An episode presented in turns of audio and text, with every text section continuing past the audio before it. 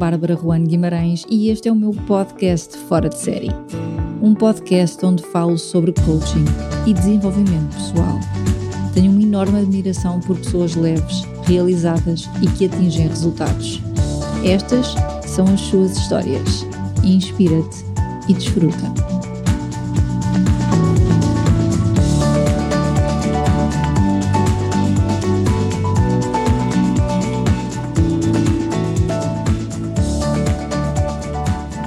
Bem-vindos ao episódio 44 deste podcast sobre coaching, mindset e desenvolvimento pessoal.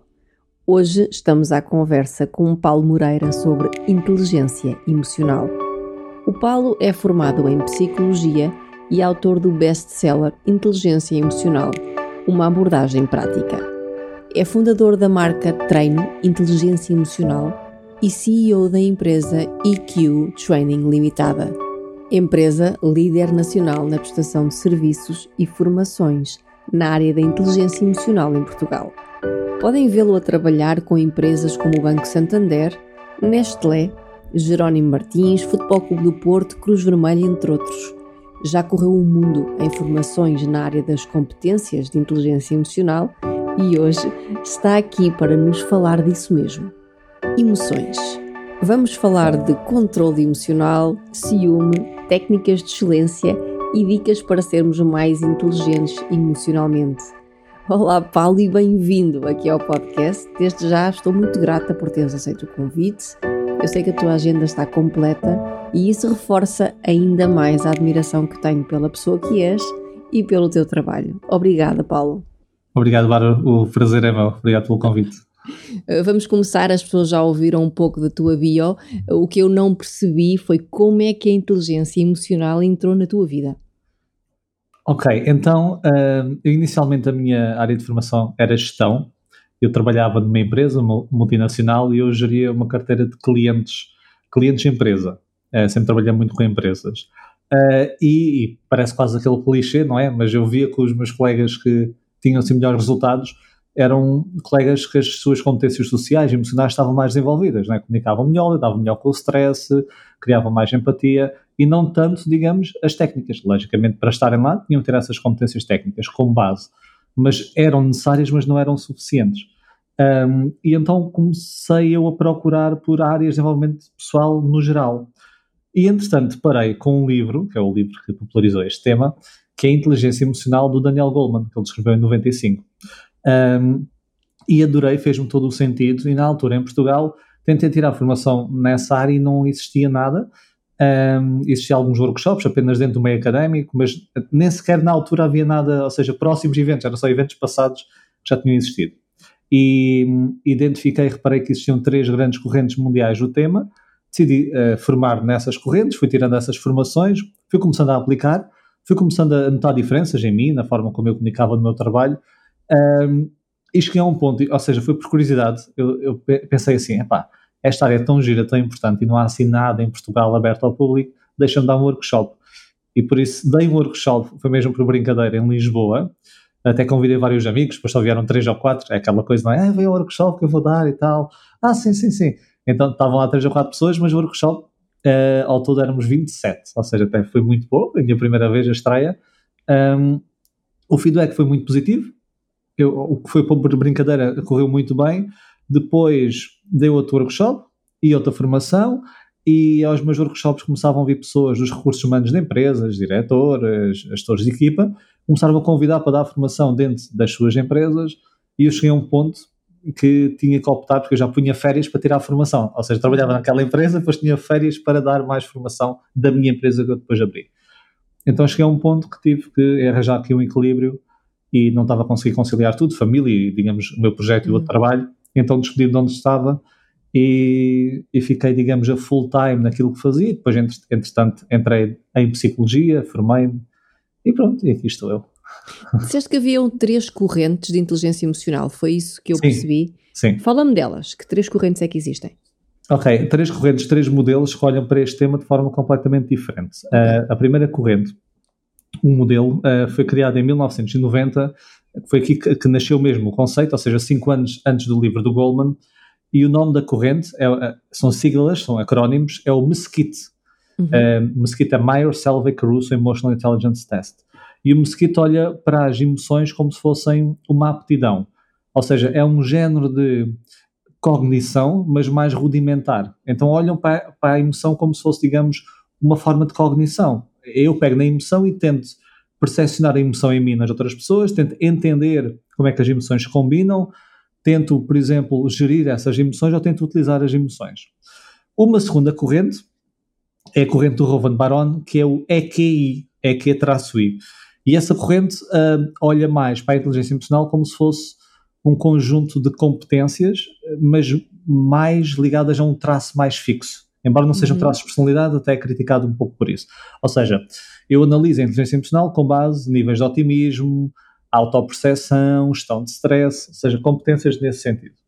É uma segunda corrente. E a terceira corrente é mais um chamado Mix Model, é que um, um uhum. mix, é de Daniel Goleman, que é mais virada para as empresas, que ele fez com o Richard Boyatzis e com a A-Group, um, e que olha para a inteligência emocional como um conjunto de competências onde tu tens, e que muitas pessoas conhecem, a autoconsciência, o autocontrole, a consciência social e relacionamentos interpessoais.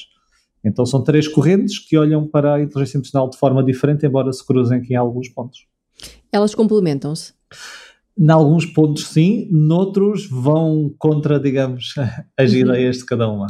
Tu já tiveste formação nas três, porque eu sim. percebi pelo teu currículo. Como sim. é que tu fazes a, a tua escolha? A minha escolha de... de... de. ir por um lado, fizeste formação nas três, dizem Sim. que ela, elas em alguns pontos se afastam, Sim. não é? Sim. Nas tuas formações, como okay. é que tu dás? Escolhes um?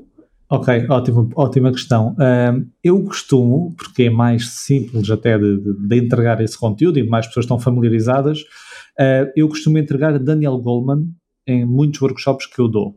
Mas também já fiz workshops só com a segunda corrente do Rovan Baron, o tal EQI, e na minha certificação, que lancei uh, o ano passado, o fim do ano passado, em outubro, uh, é a conjugação da primeira corrente de todas, da original, uhum. do Mesquite. Então, consoante o objetivo, o público-alvo, eu tendo a adotar um dos modelos e posso é complementar com aquilo que dá para complementar sem, sem ser aqui uma mistura muito pouco válida, não é? Eu gosto de algum Sim, rigor. Sem ser contraditória, não é? é? É isso, ou seja, o que dá para complementar, complementa-se, o que não dá, tenta-se seguir uma linha ou outra, explicando, uhum. digamos, as diferenças que elas são e que uhum. são linhas diferentes. Eu, eu vi-te também a fazer apresentações de coaching, Paulo. Como é que o coaching se liga com a inteligência emocional? Apresentações de coaching, ou seja, vídeos, não é? Em... Sim, vi-te num vídeo que tinhas uma certificação de coaching uh, atrás de ti, não é? Sim. Não sei se eras tu o palestrante, se eras como convidado. Eu, como tra trabalho na área do coaching, tenho curiosidade de perceber como é que a inteligência emocional se complementa ou se liga com o coaching. Ok. Um, esses vídeos, eu sou convidado uh, para as certificações do Jorge Coutinho, por exemplo, uhum, que é o uhum, da, da Big Coach, uhum. uh, e eu em todas as edições ele pede-me e eu faço, entrego uma hora de inteligência emocional. Então, uhum. daí a minha questão, que esses vídeos até são mesmo na palestra do Jorge, uh, como complementam, são áreas diferentes, uh, como também sabes, e complementas no sentido de, digamos, o coach tem as suas emoções, também vão impactar a forma como ele está a entregar o, o conteúdo e como gera as suas sessões. Então, pode ser endereçada nesse sentido para o coach ou para também tentar entender melhor o coach e ajudá-lo, digamos assim, for necessário, a lidar melhor com as suas emoções. Embora o coaching, e não é uma área que eu trabalho, mas seja muito à base de o coaching não é que tem todas as respostas, é, é a arte de fazer questões, é um pouco essa base, não é? Uh, na inteligência emocional é diferente, que é, há estratégias que a ciência, as ciências sociais tendem a vir a demonstrar que têm mais ou menos eficácia, uh, e nós podemos utilizar. Ou seja, neste caso não é o coach que tem as respostas, porque ele tem que saber que estratégias é são essas e as que funcionam ou não. Uhum. Então é uma forma de complemento caso seja necessária a utilização deste tipo de estratégias. Uhum. Então diz-me o que é que é exatamente inteligência emocional? Ok, há várias definições, né, porque há três é, é bom alertar isso, mas é muito a nossa capacidade de percepcionar as nossas emoções, ou seja, percepcionar como é que eu estou a sentir as emoções, já como é que elas me afetam, percepcionar, entender, ou seja, porque é que eu tenho uma emoção? As emoções não surgem do nada. Então, porque é que esta emoção uh, surgiu e qual é a consequência desta emoção? Ok? Exemplo.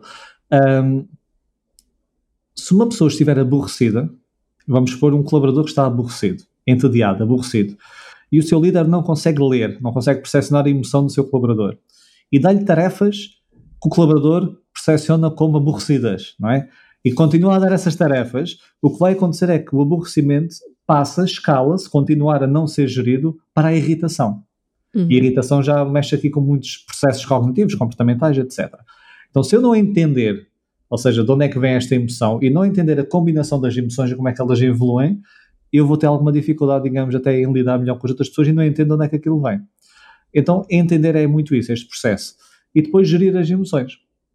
Que é, ok, vamos por eu estou irritado, percepcionei no meu corpo, ok, irritação, ritmo cardíaco acelerado, eh, estou a falar mais alto, estou a, a bater mais, sabe, com os pés com mais força no chão, etc., os comportamentos típicos. Entendo que a minha irritação vem, vamos supor que eu sou colaborador, porque eu estou a fazer uma tarefa aborrecida e estava a aborrecer cada vez mais e as minhas competências não estão a ser colocadas em uso, eu estou irritado, como é que eu vou gerir esta irritação?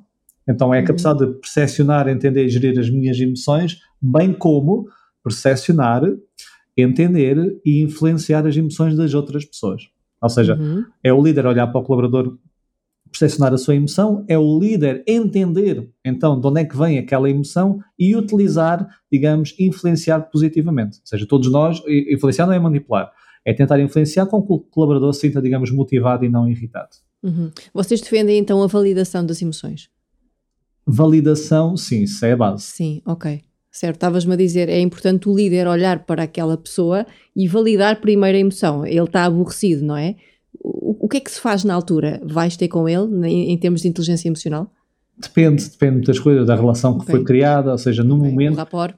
É, é isso. Eu muitas vezes digo assim: há pessoas que dizem, ah, Paulo, uh, epá, eu não consigo ser assertivo uh, e quando o meu chefe. Uh, me diz alguma coisa que eu não concordo, eu fico calado. Ou seja, como é que eu consigo chegar ao pé dele e ser assertivo? E eu até costumo responder: não consegues.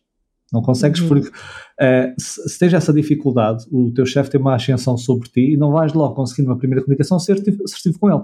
Tem que ser uma coisa gradual. Tens que ir, digamos, treinando em situações que para ti não sejam de carga emocional tão elevada e tem que ser uma coisa que vamos construindo, não é no momento executamos. Então essa resposta vai dependendo de muita coisa Pode uhum. ser mais assertiva e, e diretiva ou pode ser mais, digamos, uma coisa mais trabalhada e menos uh, diretiva. Tu já fizeste trabalhos com o Futebol Clube do Porto. Sim. Como é que trabalhas as emoções no desporto do alto rendimento? É assim, um, as emoções trabalham-se uh, consoante também o objetivo que nós queremos trabalhar. E um, o que se faz muitas vezes, e, e, no alto rendimento e no desporto, há muito, uh, como sabes, a competitividade, não é?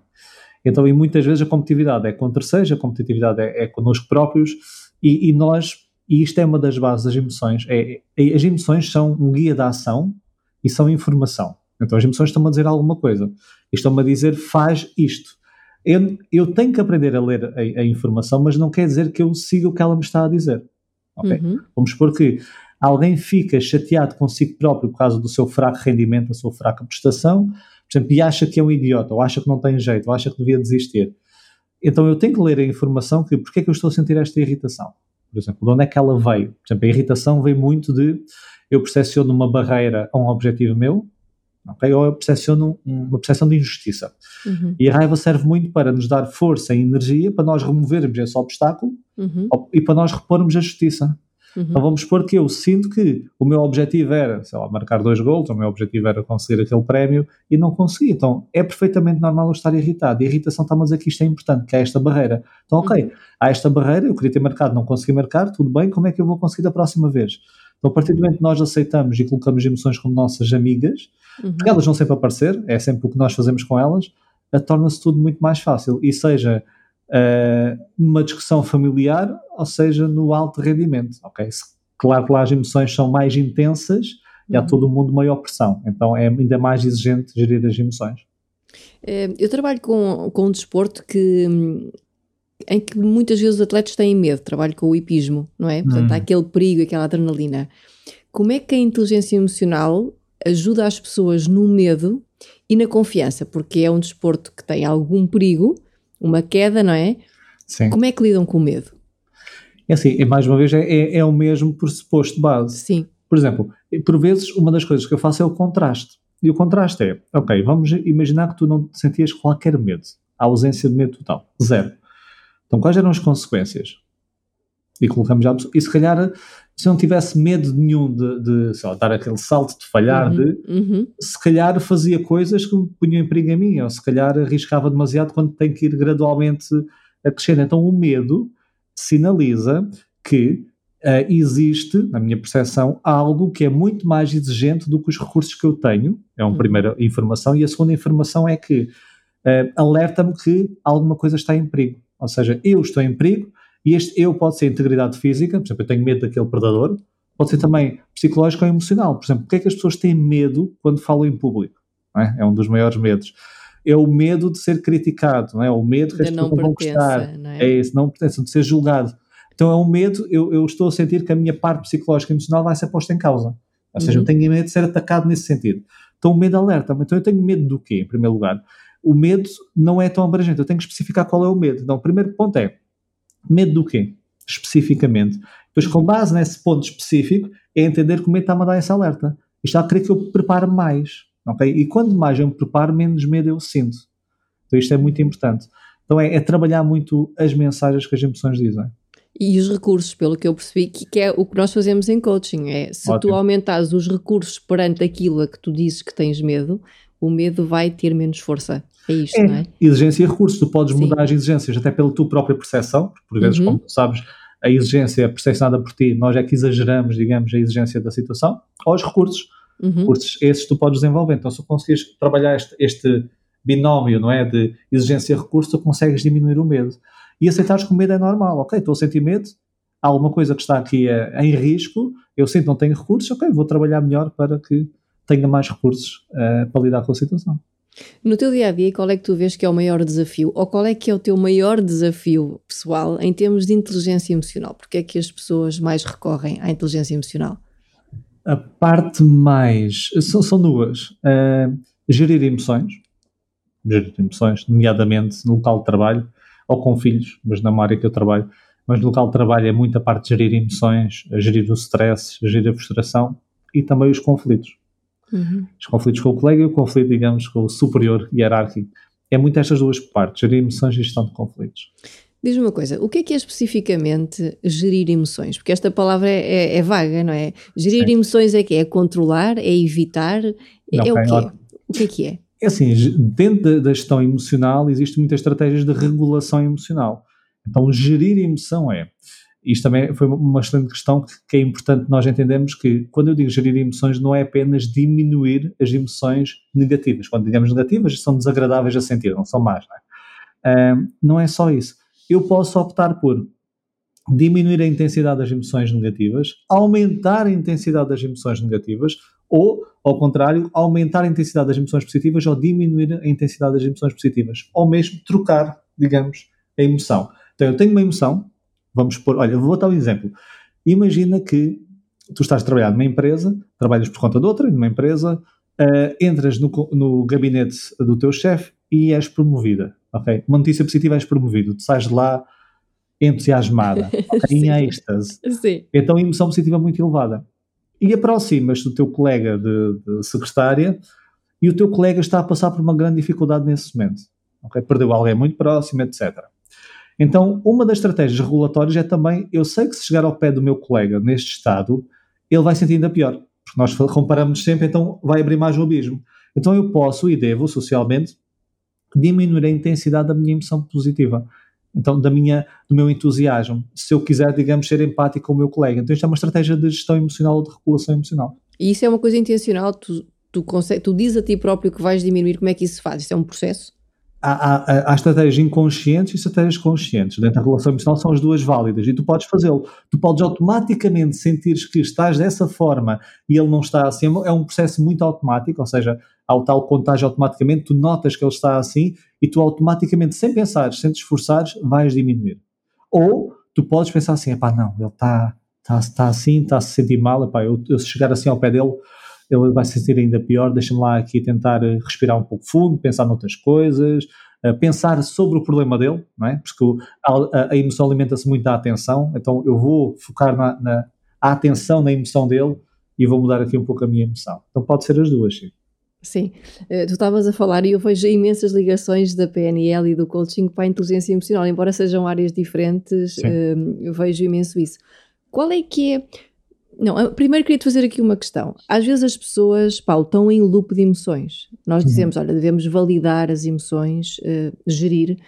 Às vezes as pessoas estão em loop, quando tu vês que aquilo já, elas, elas já não estão a ser racionais, deve estar aqui o sistema límbico a funcionar e elas estão em loop. Alguma vez é bom tu dizes um para, tipo, tirá-las dali de uma forma mais brusca? Sim, sim, brusca, sim, sim, Não sei se é a palavra, existe isso. É, existem, existem uh, técnicas, por exemplo, a técnica e disse do para, por exemplo, tu estás com um turbilhão de pensamentos e de emoções e tu podes também dizer mesmo para e podes mesmo uh, verbalmente dizer isso, até imaginando tu cabeça, igual estavas a falar em PNL, um stop, digamos, gigante, não é? Ou um semáforo vermelho que ajuda-nos, a parte visual. Então dizer para, para o processo de pensamento abrandar. E depois podes escolher um foco. Nem sempre, isto é muito importante, nós temos recursos cognitivos suficientes para conseguir validar a, a todo momento as emoções. É a mesma coisa de reenquadrar. Fala-se muito em reenquadrar a situação, é ver a situação de outra perspectiva. E o que a investigação mostra é que essa estratégia é ótima, mas não funciona tão bem quando os nossos recursos estão em baixo. E aí, okay. muitas vezes, a distração funciona melhor.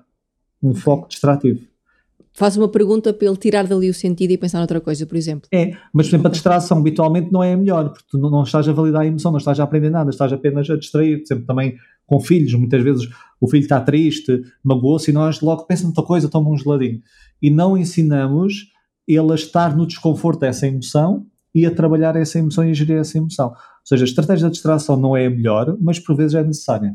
A, a, pergunta que me surge agora, Paulo, é exatamente essa. Eu também tenho filhos, estás com um filho e vês que ele está em loop, não é? Como é que tu sabes, tipo, neste momento, deixa-me lá validar e falar com ele, ou quando é que tu sabes que é o momento de ser assim? Para. Isso, isso muitas vezes tem mais a ver connosco do que com, com, com a criança, não é? a decisão ou a percepção? É, ambas. Ambas. Ou seja, okay. a nossa, tu chegas a casa num dia que foi pá, difícil Uh, comeste mal, estás estressada, uh, correu muito mal o dia e chegas a casa, vamos supor que estás fora. Nesse dia vais ter muito mais facilidade em discutir pequenas coisas do que no outro dia que estás bem. Então o processo uhum. tem muito com o nosso estado emocional, com a nossa uhum. paciência, mas logicamente com o estado da criança. Muitas vezes é quando está completamente caótica, mas também por vezes o para pode ajudar, no género a dar, digamos, aquele abanão emocional, mas também ficar apenas com a criança. Mas nós temos que ter esse espaço. Uhum. Ou seja, uhum. deixar aquela intensidade toda. Isto até, isto das crianças, vou dar um exemplo, é como na, quando nós lidamos com, com ai, não é com críticos, com reclamações de clientes. Entra um cliente a reclamar. Uma das estratégias mais eficazes é deixar ao início o cliente ventilar tudo e falar tudo, não é dizer que não e que está errado e, e parar, é deixar, deixar, deixar. Nós temos que é conseguir estar nesse estado, porque é muito difícil. E a criança muitas vezes é o mesmo, deixar, deixar, deixar, porque vai chegar a um ponto, ela já descarregou e agora sim está num melhor sítio para conseguirmos comunicar. Ah, isso aí acho é super importante esse, esse ponto, é, é, deixar, é dar espaço, deixar é. descarregar, não é? Mas temos de nós também conseguir fazer, não é? Pronto, e está tudo bem, quando não conseguimos, não conseguimos. Somos humanos, não é? Qual é que é, agora quero uma pergunta técnica para ti, qual é que é a diferença entre emoções e sentimentos? Olha, uh, também não há um acordo, isto na, na, na uhum. literatura psicológica. não chegaram a uma conclusão. Uh, há sempre várias definições, depende dos autores, é assim, uh, em quase todas as definições das ciências sociais, mas as emoções é dito por muitos que é mais um processo automático em resposta a um estímulo. Estímulo uhum. esse pode ser externo ou interno. Então há um estímulo externo, eu vejo algo, ou ouço algo, seja o que for, ou interno, vem um pensamento, e automaticamente existe, digamos, um conjunto de sistemas uma resposta do nosso corpo. Por exemplo, o António Damasio diz muito que a emoção é o hardware do nosso corpo, é? e uh, o sentimento tem um processo mais cognitivo, é mais o software. Então, é o pensamento sobre a emoção. Eu, quando reconheço que estou a ter uma emoção, ou quando penso sobre a situação, quando entra a cognição aqui, eu estou a ter um sentimento. Uhum. Agora, é como se fosse o prolongamento, Paulo. Também pode prolongar e pode intensificar ou pode, digamos, uh, pausar. Ou seja, para muitos a emoção é automática. Automaticamente alguém faz uma injustiça e eu senti logo raiva automaticamente, nem pensei. De repente, eu posso é pensar sobre isso e ainda irrita-me mais. Isso já é um sentimento. E já é um sentimento. Ok, ok. Sim. Eu tenho aqui algumas perguntas que fizeram no Insta que eu te vou fazer que têm a ver com isto. Ok. A primeira pergunta é: qual é que é o hábito número um para começar a exercitar a inteligência emocional? Foi o João que fez esta pergunta. O hábito número um. O hábito número um. A base é sempre tomada de consciência. Nós não conseguimos controlar aquilo que não compreendemos e por vezes nós não gostamos deste primeiro passo, porque é um passo mais abstrato, é um passo por vezes parece que eu não estou imediatamente a fazer algo, mas estou a fazer. Parece, não sei se já viste o Karate Kid, Uhum. clássico, não é? Sim. o Wax, no Wax Off, a, a limpar lá o carro do Mr. Miyagi, né? Daniel San limpava lá o carro e ele achava que ele não servia para nada e depois de repente ele vai a, a, a dar um soco e ele defende. É um pouco isto, ou seja, autoconsciência, eu entender como é que eu sinto as emoções, por exemplo, quando é que eu estou irritado, quando é que eu estou triste, eu posso até fazer este mapa para mim. Por exemplo, na certificação nós falamos do mapa de sentimentos eh, corporais, que é, eh, eu penso numa emoção, por exemplo, raiva, e quando digo penso numa emoção é eu tento-me recordar, eh, agora mesmo, vamos supor, numa situação que me irritou. E estou a pensar mesmo nessa situação. E depois de ter pensado nessa situação e estar a sentir essa emoção, observo o meu corpo e aponto onde é que eu estou a sentir essa emoção. Ou seja, primeiro eu entender. Porquê? Porque quando eu apanho os sinais fisiológicos, eu muitas vezes apanho o início da emoção e consigo gerir melhor a emoção. Então é muito importante nós entendermos como é que as emoções estão no nosso corpo, fazer este processo diário e entender também e pensar sobre isso, porque é que eu estou a sentir esta emoção. Uhum. Estou irritado, estou com medo, tu falaste da parte do desporto também, porque é que eu estou a ter esta emoção, de onde é que ela veio, se eu não gerir, onde é que ela pode ir parar, qual é a informação que está por trás. Então, muita autoconsciência é o hábito número um, sem sombra de dúvidas. Ok. Ah, quando tu falas em consciência, é como se fosse um diálogo contigo próprio. Pode ser um diálogo, Uhum. por exemplo, a parte da- da- da- do mapa de, de sentimentos no corpo não é tanto diálogo, é eu estou a sentir emoção e agora apenas observo. Perguntas-te onde é que isto está, onde é que eu estou a sentir isto no meu corpo. É, é e até posso fazer quase um chamado body scan, que até se faz mindfulness, que é de baixo para cima, tentar perceber na perna, onde, no peito, o ritmo cardíaco como é que está, posso ir fazendo questões e apontando, ok, sinto aqui, sinto aqui. E depois há muito esse processo cognitivo, sim, quando eu quero entender a causa e a informação dessa emoção. Por vezes eu não consigo uma resposta e está tudo bem com isso, mas quanto mais eu tenho este pensamento, mais eu estou predisposto, ou quando estiver, a tiver uma emoção, a entender. Uhum. Ok, esta emoção está-me a dizer alguma coisa, em vez de estar, digamos, a não querer sentir a emoção. E esta que a emoção é errada. E o que é que fazes com essa informação, Paulo? Imagina que eu tenho raiva e o que eu quero é deixar de ter raiva ou ter mais calma, não é? Eu faço esse primeiro passo, consciência. O que é que a raiva significa no meu corpo, a temperatura, o ritmo, não é? As sensações, as dormências. Depois o que é que eu faço com isso? Olha, vou dar aqui dois pontos. Primeiro, e é um estudo que eu, eh, que eu costumo falar muito nas minhas formações, que é um estudo que foi feito com professores e foi Uhum. conduzido na Universidade de Yale, em que pegaram em dois grupos de professores, pediram a cada grupo de professores para escrever uma história positiva ou negativa. Esta é uma das formas de tu induzires emoções em alguém. Tu Estás a escrever a história e estás a sentir a emoção. Depois deram um teste para os professores corrigirem. O teste era igual, eles não sabiam, era igual para todos os professores, dos dois grupos. Ah, quando vieram os resultados, ah, eles repararam que os professores no grupo do estado emocional positivo cotaram o teste acima do grupo do estado emocional negativo. Então as emoções alteraram a forma como eles corrigiram a prova. E eles não sabiam este, deste resultado e pediram a seguir a terem corrigido a prova se achavam que o seu estado emocional poderia ter influenciado de alguma forma a sua cotação. 83% disse que não. Género. Alguma vez, então eu sou professor, uma coisa é como eu me sinto, outra coisa é como que Não me afeta, exatamente. é isso. Então, depois pegaram neste estudo, replicaram e houve uma diferença. Foi, depois de escreverem a história positiva ou negativa, antes de corrigirem a prova, perguntaram às pessoas como é que se sentiam. Tinham que identificar a sua emoção. E depois eh, corrigiram a prova. Quando fizeram esta alteração, não encontraram diferenças significativas entre os dois grupos. Ou seja, o próprio ato de identificares uma emoção faz com que essa emoção eh, eh, não tenha tanto impacto sobre ti. Ok? Ok. Eu estou a sentir a emoção. Só a consciência já faz isso. Só a consciência. Por exemplo, há estudos sobre a fome. Sabes que a fome há, há pessoas que ficam, não é? Como é que ficamos divas e etc. Quando nós temos consciência que estamos assim estamos com fome, identificamos a nossa emoção, o efeito também é menor. Há muitos estudos sobre isto. Então, só o próprio ato de identificar a emoção já estás a gerir a emoção. Segundo ponto, a emoção que quer é que nós ouçamos essa emoção, seja validada. Então, muitas vezes, o ato de tu validar estás a ter a emoção faz desaparecer essa emoção. Eu vou dar um exemplo prático que nós até falamos também na certificação. Vamos supor que tu chegas ao pé de mim e tu tiveste um relacionamento que correu mal, ou seja, a outra pessoa acabou o relacionamento e tu estás triste. Estás muito triste, estás a chorar, estás assim há alguns dias. E as pessoas costumam dizer, os nossos amigos, amigas, deixa estar, ele não te merece, assim é que estás bem, mas não me está a fazer nada sobre a emoção, eu sinto-me triste à mesma. E alguém chegou de ti e agora sente as diferenças. Uma pessoa dizer, isso não é nada, deixa estar, há mais pessoas, ou outra pessoa chegar ao pé de ti e dizer o seguinte, olha, já reparaste, tu estás triste, se calhar significa que tu gostarias de ter uma relação com alguém, ou seja, tu, na tua vida, tu achas que duas pessoas devem lutar pelas relações, ou seja, tu és uma pessoa que não gostas de acabar assim com as relações por nada, ou seja, tu gostas de dedicar tempo, e, investir tempo, tu gostas de estar com alguém, ou seja, tu és uma pessoa que tu estás triste, porque a, a tristeza sinaliza uma perda sobre algo ou alguém, estás triste perdeste alguma coisa, e essa alguma coisa não foi aquela pessoa, foi este sentido de relação. Okay? Quando nós validamos, peraí, eu estou triste, isto não é mau, isto até é positivo, é porque eu sou uma pessoa que gosta de ter uma relação séria e estável. Eu gosto de lutar, digamos, pelas relações. E não sou como outra pessoa que acaba assim porque sim. Uhum. Então, estás a ver, a partir do momento até que nós validamos porque é que eu estou a sentir desta forma, a emoção tende a dissipar.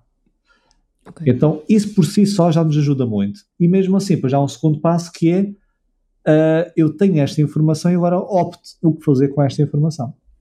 Esta às vezes acho que é o passo mais importante, é depois Sim. da consciência o que é que eu aquilo que eu te perguntei, o que é que eu faço com isto? Como é, é. que eu agora então estou com raiva? Como é que eu mantenho a calma? Eu vou aceder a, aquilo que tu disseste, eu vou aceder a uma história em que eu tive calma, assim eu consigo trazer a calma a várias Há várias estratégias, é okay. é isso mesmo. Podes até querer manter essa, essa emoção e utilizar essa emoção. Estás irritada, tu, sabes, a irritação dá-te para executar coisas. Não pode ser coisas muito complexas, porque há pessoas que estão irritadas e começam a lavar a casa, não é? a limpar a casa, a arrumar as coisas. Tens muita energia para dissipar, aproveita, olha, vai arrumar coisas. Ou não, eu quero realmente sentir mais calma. É como tu dizes, pense em alguma coisa, ouça uma música calma, relaxe, vou dar um passeio, mas é uma opção que nós vamos tomar agora com esta uh, informação. Ok. Olha, o, o Gonçalo pergunta como lidar com o ciúme. Como lidar com o ciúme? Então, mais uma vez, é entender também de onde é que vem o ciúme. É sempre a mesma base. Uhum. Ok? Então, o ciúme, porquê é que vem o ciúme? O ciúme é eu tenho medo. O que é que ele está a dizer? É isso? É, o que é que está a dizer? Por exemplo, é o ciúme muitas vezes é um medo de alguma coisa. Eu tenho medo, digamos, de perder esta relação. Eu tenho medo que esta pessoa possa-me deixar por outra pessoa. Eu tenho medo que. Então, é entender muitas vezes isso. Então, ok. E se for o medo que está por trás do ciúme, o medo pode sinalizar mais uma vez, por exemplo, que eu tenho medo de perder algo ou alguém. O medo, se nós só sentimos emoções por coisas que são importantes para nós. Por exemplo, uh, sei lá, há pessoas que se perderem um objeto qualquer, olha, dou-te um objeto que para ti não é, não é nada, e tu perdes o objeto. É indiferente. Agora, se for uma coisa que realmente é importante para ti, foi dada pelo teu avô ou avó, etc., tem um significado, tu tens, sentes mais emoção com esse objeto. Com as pessoas a mesma coisa. Então o ciúme sinaliza muitas vezes que eu gosto daquela pessoa, que eu quero ficar com aquela pessoa na minha vida. E agora entender é que o comportamento que vem dessa emoção é que pode não ser o correto. Por exemplo, eu controlar a pessoa, não é?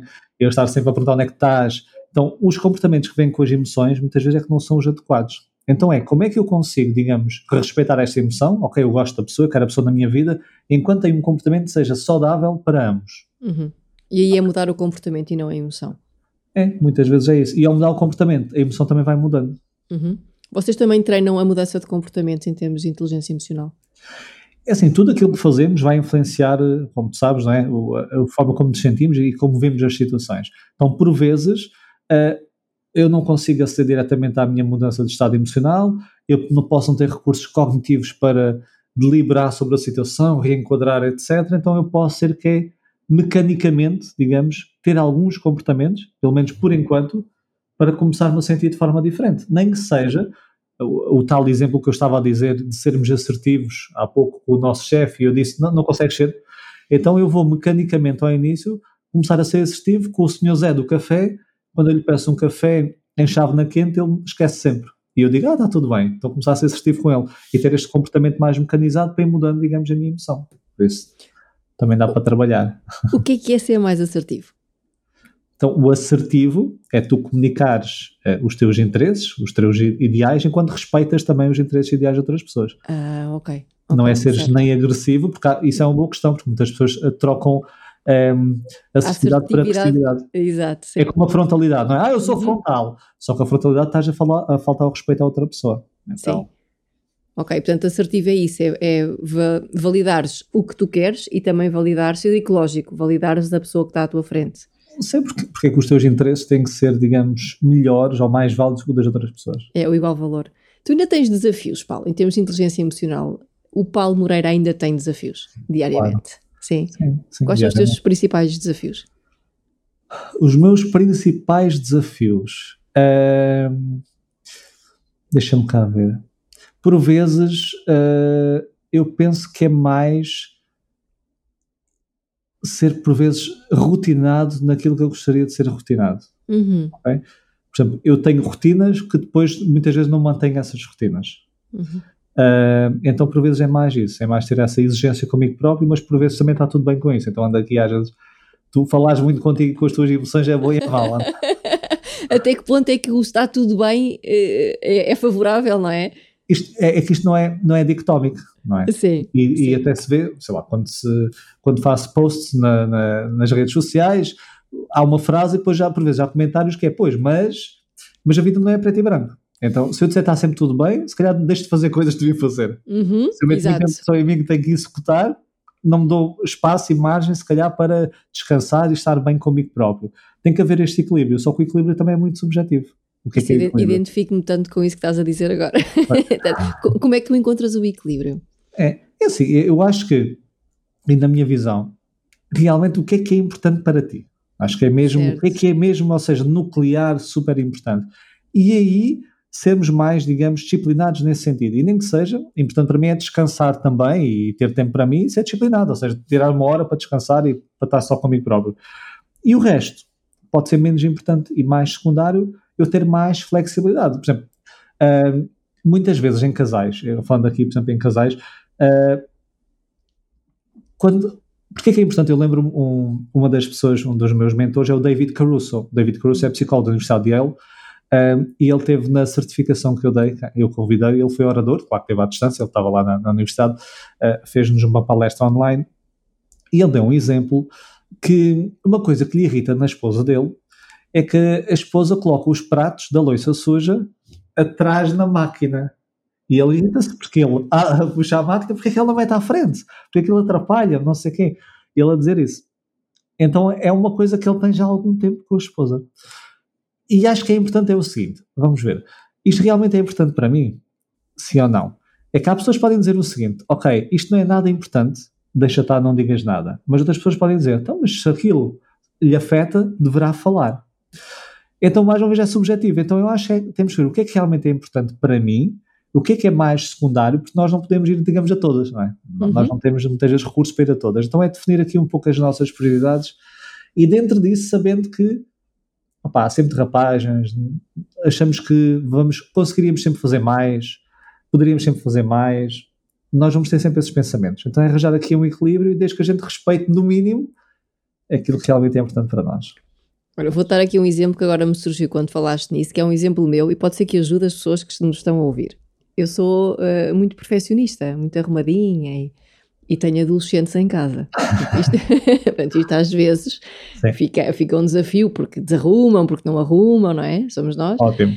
E, e eu tenho isso, não é? Às vezes, quando vem aquilo que disseste, quando venho mais cansada, parece que não é, o tacho enche mais rapidamente.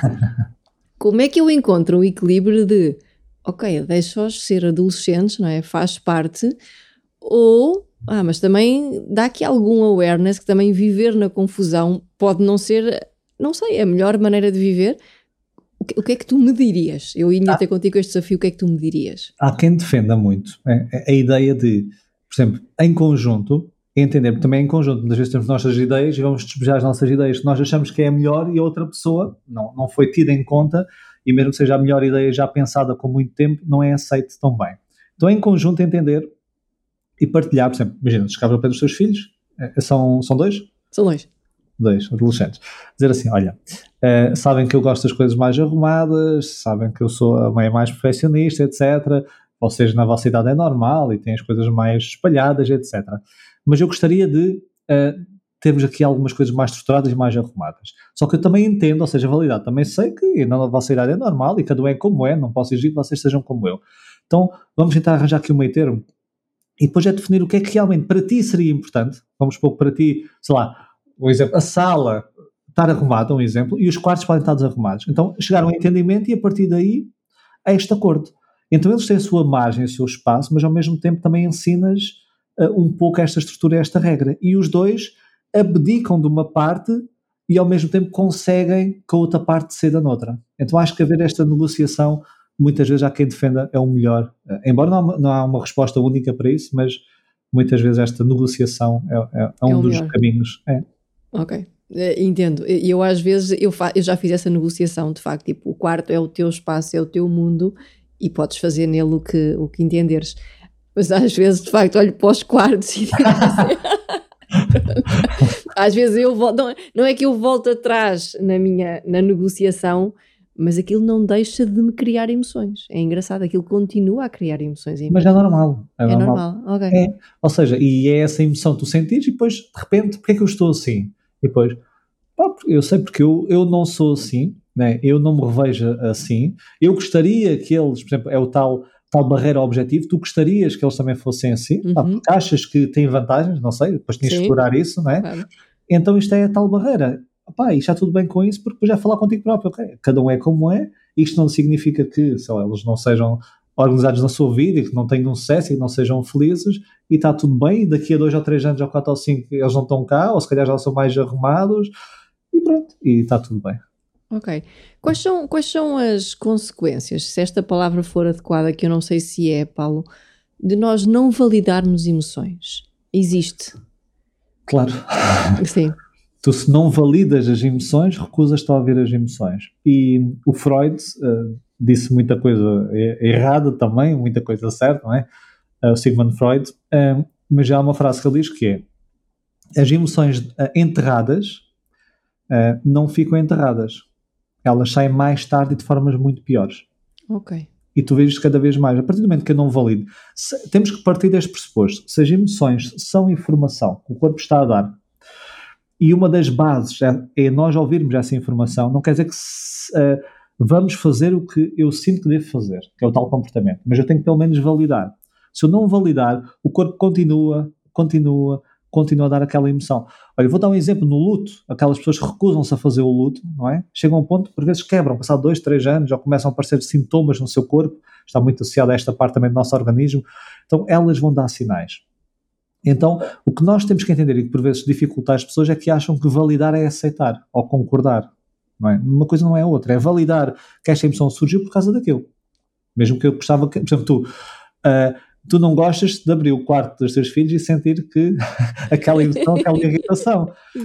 Mas é preciso validar que ela surge por um propósito. E até podes pensar o fazer o contraste, como eu tinha dito há pouco.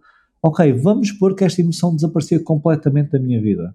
Ou seja, uh, tudo aquilo que tu achasses que estava incorreto, que era injusto, que não concordavas, não sentias nada. Havia uma apatia enorme. As pessoas podiam espezinhar-te, abusar de ti, etc. E tu nada farias, porque não tinhas essa emoção para te mover. Então ela te serve um propósito.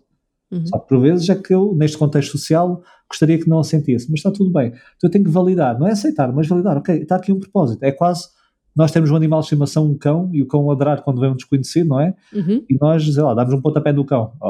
Bom, o cão está-nos a dar um sinal. Nós podemos ou não ouvir aquele sinal, mas temos que, podemos ou não fazer alguma coisa com aquele sinal, mas devemos ouvir sempre o sinal. Uhum. Tu consegues dar uma definição clara da diferença entre validar e aceitar? Entre validar e aceitar. Então, validar a emoção é que esta emoção é válida. Que é válida no sentido de que ela apareceu por um motivo. Uhum. É, é válida porque, vamos chegar na irritação se a irritação uh, mostra-nos potencialmente que existe uma barreira, um obstáculo ao meu objetivo, se o meu objetivo é os meus filhos, digamos, ter o quarto arrumado, é normal, ser o quarto arrumado, eu sinto que há esta barreira. Então ela é válida, porque ela existe mesmo por isso, ok? Ela existe, ela é válida. Agora, aceitar, digamos, esta emoção, no sentido de concordar, eu estou aqui a juntar o aceitar com concordar, mas nós também podemos parar, aceitar que é mesmo assim, aí já é diferente. Porque o aceitar, muitas vezes, embora sejam conceitos diferentes, atenção, o aceitar pode passar para a resignação. Ok. A diferença. Um, o aceitar tem uma componente positiva, mas pode levar à componente negativa. O aceitar é que as coisas são mesmo assim. E a aceitação até tem um papel positivo, ok? Mas é mais difícil aceitar do que validar. Estás a perceber? Uhum.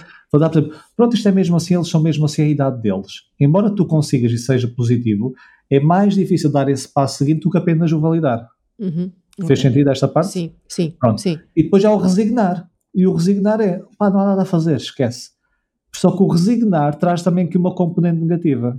Que é que o resignar eu gostaria mesmo que eles mudassem, mas eles são mesmo assim, eu não consigo. Então o resignar há aqui uma parte negativa. O aceitar, se tu conseguires realmente aceitar, o aceitar uh, elimina por completo, digamos, aquela emoção. Aliás, dentro do stress, das estratégias de stress, uh, há estratégias de coping. Coping são mecanismos, não é, que nós utilizamos para lidar com o stress, seja estratégias comportamentais, cognitivas, etc. E uma das estratégias chamadas de resolução de problemas, que é quando tu realmente extingues a situação que te gera stress, é a aceitação.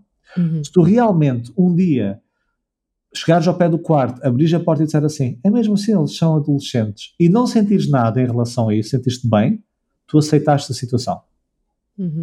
Se tu abris a, a, porta e dizes, ah, isto é mesmo assim, não é? e estás mesma a sentir aqui algum desconforto, estás resignada com a situação. Não verbalizas, mas estás resignada. Só que estas duas componentes são difíceis de atingir, quer a positiva aceitação, quer a negativa resignação. Mas o validar é fácil e ajuda-nos imenso. Uhum.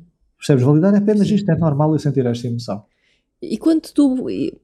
Aqui volta a mesma pergunta, e tu estás Sim. a validar e a emoção continua a surgir. Eh, tu vais fazer este trabalho até estares mais tranquilo com a situação, é isso? Há várias formas. Uhum. Há várias formas. Ou seja, Existe também uh, o estudo da crença sobre as emoções, ou seja, tu uhum. falas, se calhar, muito na, na, tua área das crenças das que crenças. as pessoas têm uhum. sobre várias coisas e as destruções cognitivas, ou crenças limitadoras, ou seja o que for. E dentro da, da investigação de, das emoções, e é, isto são estudos recentes, desde 2018, muito recentes, há também crença sobre as emoções. A forma como tu acreditas se as emoções são boas ou não, são úteis ou não, são controláveis ou não, etc., vai determinar em muito a forma como tu te vais comportar. Ou seja, por vezes tu não estás a tentar validar a emoção e continua a surgir, digamos, uh, esse sentimento desagradável constantemente, alguma coisa vais ter que mudar. Okay. E tu vais ter que trabalhar, se calhar, é a crença sobre as emoções, algo que está mais por trás. Ok? Uhum. Ou então tentar outra estratégia diferente. Uhum. Ok. Ajuda. Okay. Há aqui muitas estratégias que nós podemos utilizar e é muito tentativa e erro. Uhum.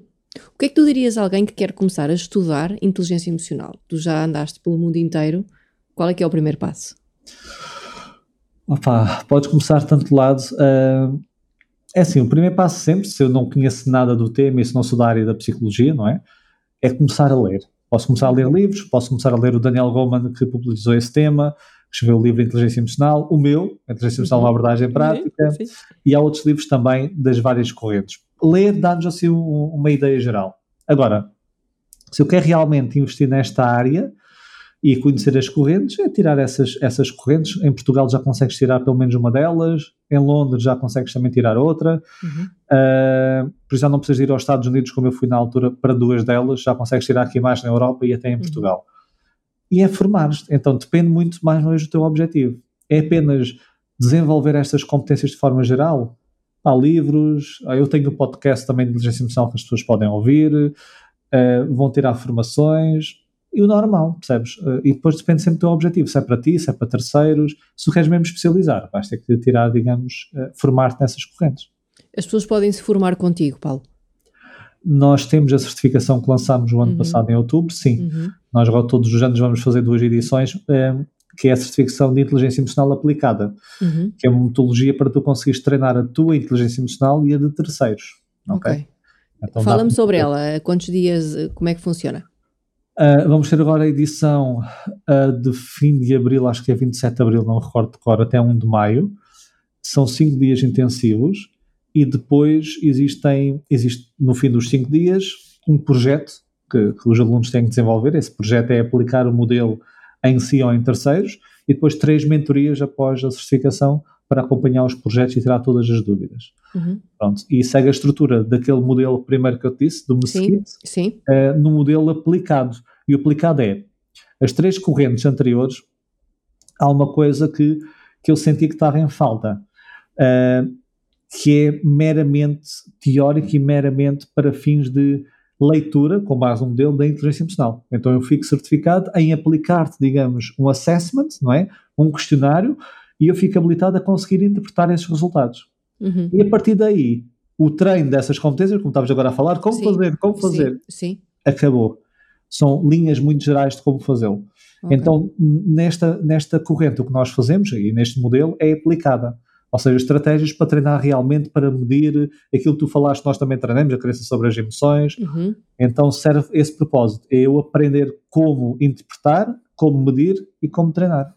E onde é que as pessoas podem ter mais informação? Onde é que elas te encontram?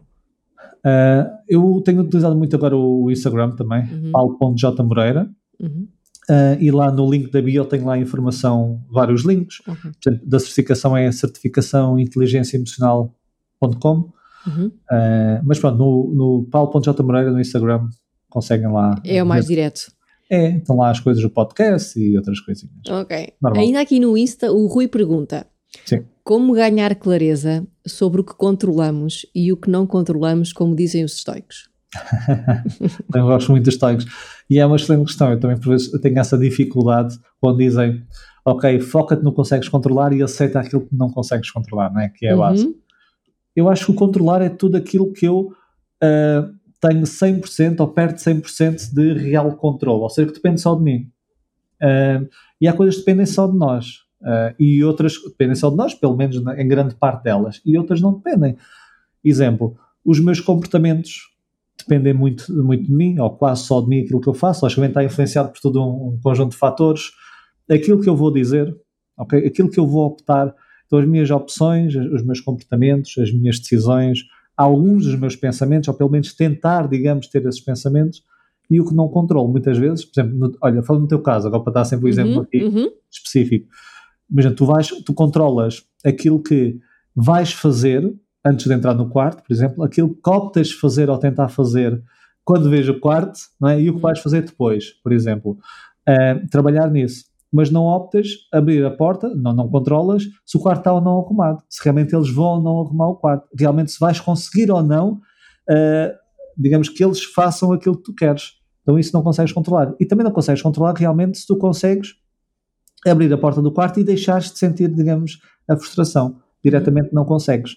Então é focar naquilo que tu consegues, que é validar, por exemplo, vou tentar validar a emoção uh, ao fim de duas semanas tentar fazer, não consigo. Então vou tentar utilizar outra estratégia, vou tentar, sei lá, negociar com eles, vou tentar não abrir, isso não dá, né? mas não entrar no quarto. Então, mas olha que já tentei.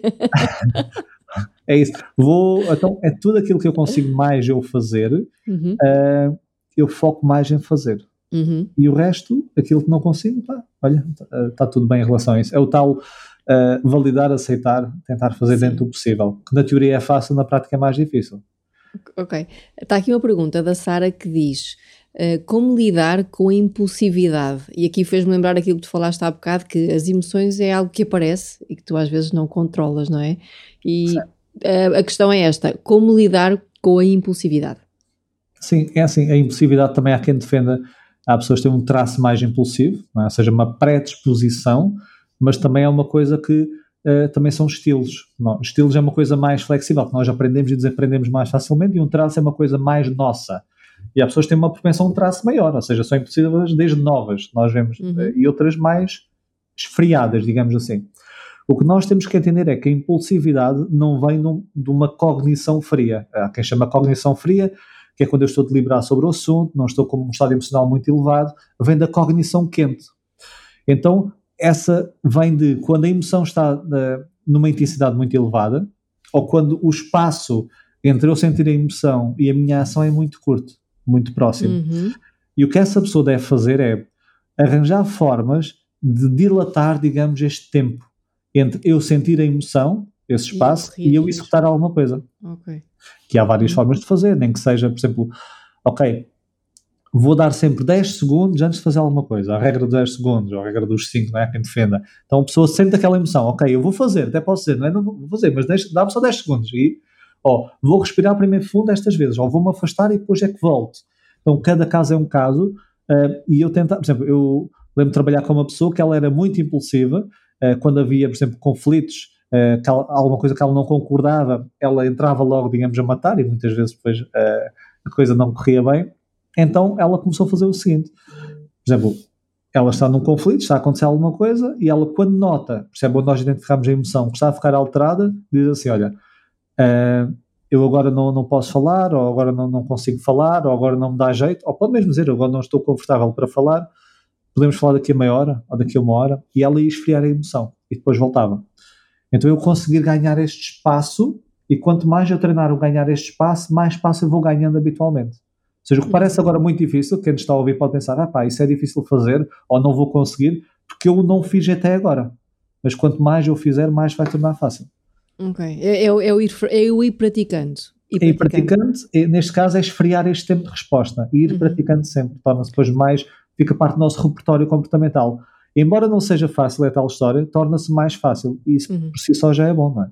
A frase do não reajas a quente é mesmo verdade? Ou às vezes deves reagir a quente? Às vezes deves, é tal coisa. Isto é, é quando nós uh, ouvimos frases, ditados, uh, há muita dicotomia, não é? Uh, hum. Ou é ou não é. E na vida real as coisas não são bem assim. Por vezes, nós devemos mostrar, muitas vezes, a quente aquilo que estamos a sentir. Porque okay. também traz mais genuinidade, genuinidade, não é? Sim. Imagina o que é um líder descobre que os seus colaboradores não vão ser promovidos este ano, é? Ou seja, fizeram, ganharam os objetivos, investiram um esforço e não vão ser promovidos. E ele acha que não se deve reagir quente e não vou comunicar isto com eles e vou mostrar que sou aqui uma pessoa muito desenvolvida emocionalmente. Então, vai friamente, espere, depois chega ao pé deles e faz a comunicação de forma mais fria, mais distanciada, isto acontece. Ou seja, vai transparecer muitas vezes que não é, ele não está realmente interessado neles, ele não é uma pessoa empática, não está envolvido, é uma pessoa fria. Então, o reagir quente, nós também gostamos de ver as emoções de outras pessoas, não é? Nós gostamos de ver quando as, as pessoas estão realmente incomodadas, quando estão realmente felizes, quando estão realmente tristes.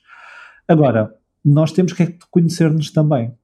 E depende do quão quente é isso. Se é um quente a ferver, não é? Okay, okay. Ou se é um quente quentinho. Uhum. Então vamos ter que tirando essa sensibilidade, caso a caso. Pronto, de facto, isto não há padrões, não há, não há certo e errado, não há dizer não reajas a quente, é é, é, depende do contexto, depende é, do que está a acontecer. Agora, vamos supor que, uh, vamos pegar nessa pessoa impulsiva. Ok, eu reajo impulsivamente, reajo a quente a constantemente quente. e as coisas correm mal. Então eu tenho um padrão que eu, a reagir a quente, tipicamente as coisas não correm bem. Ok, agora uma pessoa que pontualmente reage a quente. Ah, é um ser humano, está tudo bem, as consequências não são assim tão graves. Está tudo bem com isso. Nós não conseguimos estar sempre a esfriar as emoções, também esse não é o propósito. Então é como tu dizes, não há uma, infelizmente, uma fórmula mágica, tem muito a ver connosco e com o uhum. contexto, mas temos que ir detectando os padrões que nós conhecemos. Uhum. É? Sim, agora falaste numa, numa questão que eu muitas vezes também utilizo quando estou a trabalhar, que é quando as pessoas questionam aquilo que nós estamos a dizer, neste caso o que eu estou a dizer, ah, estás a dizer isso, mas, não é? E depois contrapõe. E eu digo assim, ok, está tudo bem, está a resultar. Porque às vezes é isso, não é? Ah, mas eu faço diferente, ok, está a resultar. Isso está a resultar para aquela pessoa, que isto não são padrões, não é? Não é preto e branco, há muitos cinzentos ali no meio, não é? é há linhas é gerais. É, há linhas gerais que nós devemos seguir. Por exemplo, sim, concordo na linha geral que não devemos reagir a quente, uhum. na linha geral. Mas não concordo que não devemos sempre não reagir, reagir a, quente. a quente. Sim. É tal coisa, porque senão por, por vezes seguimos cegamente essas ideias, essas frases ditas uhum. e perdemos todo o contexto que elas são necessárias. Hum, é tão bom é. perceber essa maleabilidade que existe, não é? Não é. sermos muito Por outro duros lado, connosco. É, não, isso é verdade. Por outro lado, eu sei que é, é tudo e nada, não é? é ou seja, ok, estou na prática, que não, ah, pronto, está tudo bem, está tudo, tudo volta atrás ao que estás a falar, está tudo bem, está tudo errado, o que é que realmente está bem ou errado? Não, há linhas gerais que nós devemos tentar seguir e é como tu dizes, é ver se está a correr bem connosco ou não. E temos de ser, uhum. digamos, sinceros nessa análise. Uhum. Se não estiver a correr bem, vamos fazendo alguns ajustes, sem ser, como disseste muito bem, demasiado rígidos connosco próprios. Uhum. Então, arranjar este meio termo. O João pergunta: uh, o que te ensinaram a ti, Paulo Moreira, a conjugabilidade e a parentalidade sobre inteligência emocional? A conjugalidade, eu posso responder, a parentalidade é como eu estava a dizer há pouco, sempre entre aspas, porque não, não tenho ainda experiência de campo eu, uhum. porque é o nosso primeiro filho. Okay. Uh, então, conjugalidade, sei uh, responder essa parte na, na experiência prática. É assim, o que me ensinam muitas vezes é que a partir do momento que tens outra pessoa que partilha também interesses, visões, opiniões diferentes, é, é nós temos esta capacidade de conseguir ouvir muitas vezes coisas que para nós poderiam não ser interesse à, à primeira vista, mas como estamos interessados na pessoa, torna-se um interesse para nós. É, é aprender este jogo de cedências, é aprender que muitas vezes nós reagimos, como tu sabes, e tu com filhos e adolescentes ainda, ainda sabes mais, que nós temos mais tendência a ser mais soltos, ou seja, a ser menos ponderados com as pessoas que nos são mais próximas, é porque temos discussões mais fortes, acesas e mais vezes com as pessoas que nós gostamos do que com terceiras pessoas, não é? nós, nós estamos mais distanciados e não se fazem parte do nosso círculo próximo. Então, serve aqui muito nós aprendemos mais sobre nós próprios. Okay? Eu acho que é muito tu teres alguém na tua vida, seja filho, seja parceiro ou parceira, mais do que da outra pessoa, tu aprendes sobre ti. Então é, é muito bom ter este espelho. E eu aprendi muito, por exemplo, com a minha esposa, que ela é um espelho de coisas que eu não estou a ver, porque nós, quando estamos sempre a observar, a tal história que estavas a dizer da autoconsciência, de eu olhar e falar comigo próprio, eu não me posso esquecer que sou eu a falar comigo próprio. Eu sou observador e observado. E temos muitos pontos cegos. Aliás, uhum. só uma curiosidade: sabias que uh, a investigação feita mostra que, vamos supor, Bárbara, que tu avalias a ti própria em vários indicadores, por exemplo, otimismo, empatia, etc eu peço a uma pessoa que te conhece há anos para avaliar essas mesmas competências tuas e peço a uma pessoa que te conhece há algumas horas ou poucos dias para avaliar também nessas mesmas competências. Então tens a tua própria auto autoavaliação e duas pessoas, uma que conhece há pouco tempo e outra há muito tempo. Quando se vê os resultados, verifica-se que há mais congruência entre a pessoa que te conhece há pouco tempo e te conhece há muito tempo, mais congruência entre essas duas do que entre a tua avaliação e a pessoa que te conhece há muito tempo. Ok. Isso diz-nos muito, porque nós temos muitos pontos cegos que quem está de fora vê que nós não percepcionamos ou reenquadramos de outra forma. Porque nós acedemos às nossas intenções, sabemos porque é que fazemos o que fazemos, mas outros já veem os nossos comportamentos. Uhum, então é muito giro tu teres alguém a observar os teus comportamentos que não vê as tuas intenções e a pôr, digamos, à prova e fazer-te refletir. Então acho que evolui muito a partir do momento que tive alguém que serviu de espelho eh, na relação e com filhos ainda isso é mais forte, de certeza, não é? Então tu dirias que um dos nossos melhores professores são as pessoas que estão mais próximas de nós? Sim, e aliás, e falando dessas frases, como disseste, não reagir quente, etc., Sim. há uma frase também que se diz que é uh, não ligues à opinião dos outros, a opinião dos outros não uhum. interessa, foca-te uhum. só, digamos. Temos de ter muito cuidado com isso. Ou seja, uma coisa são opiniões ou achismos uh, não fundamentados apenas porque a pessoa acha que sim. Outra coisa são realmente pontos de vista e feedback, que é muito importante. Okay. E é o chamado, ah, na investigação chama-se o espelho social. Uhum. E nós precisamos ter esse espelho social na nossa vida, ou então pensamos que estamos a fazer as coisas bem e afinal uh, não estamos. Ok. É, é preciso saber observar. É, e ter esta capacidade de ouvir esse feedback, capacidade de refletir realmente se estamos a transparecer aquilo que queremos transparecer, porque é muito fácil na nossa cabecinha acharmos que o mundo, como se está cheio de boas intenções, não é? Uhum. Até o Hitler tinha boas intenções, mas calhar o comportamento dele não, não foi assim melhor. por isso é um pouco por aí. Acho que é muito bom termos esses espelhos sociais na nossa vida. É, estamos quase aqui a terminar, Paulo, mas eu sei que vem aí um livro novo sobre gerir emoções. É verdade? Fala-nos é dele. Fala-nos desse projeto. Sim, vem em princípio a fim de fevereiro. Uhum. 22 de fevereiro está apontado para estar nas livrarias e é só sobre gerir emoções. Ou seja, o primeiro, inteligência emocional, uma abordagem prática, foi sobre a inteligência emocional e eu segui o modelo inicial de Daniel Goleman, em honra, digamos, de, uhum. foi ele que me trouxe para esta área.